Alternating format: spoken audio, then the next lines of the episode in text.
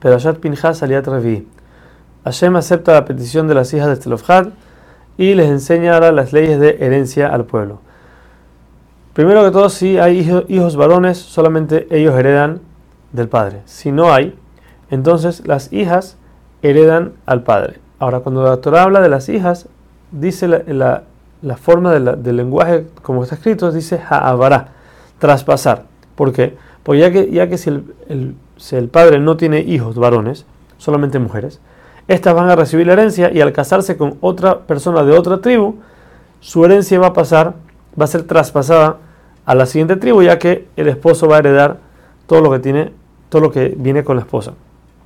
Si no tiene hijas tampoco, no tuvo ningún tipo de descendencia, entonces se pasa al padre, si no a los hermanos, a los hermanos del padre y por último cualquier familiar más cercano que tenga si la persona no tiene ninguno de esos familiares cercanos.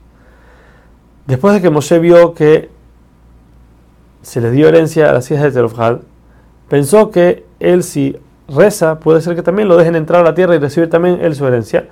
Por lo que Hashem lo detiene y le dice, tú no vas a entrar, sube a la montaña de Nebo para que veas la tierra, ya que como no me santificaste en las aguas al pegarle y no hablarle, por eso no vas a poder entrar a la tierra de Israel.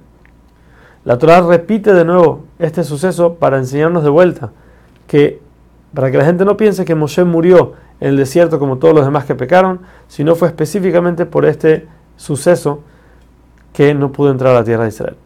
Por último, Moshe le pide a Hashem que ya que no va a entrar a la tierra, que ponga un líder, alguien que entienda a la gente, que la sepa aguantar, a cada persona y entender a cada persona como es, que ese es un líder verdadero que él sea el siguiente líder del pueblo de Israel.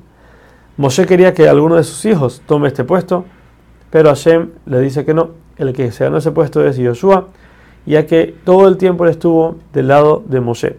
Hashem le ordena a Moshe poner una de sus manos sobre Yoshua para así traspasarle parte de su brillo y sabiduría que Moshe recibió en Har Sinai.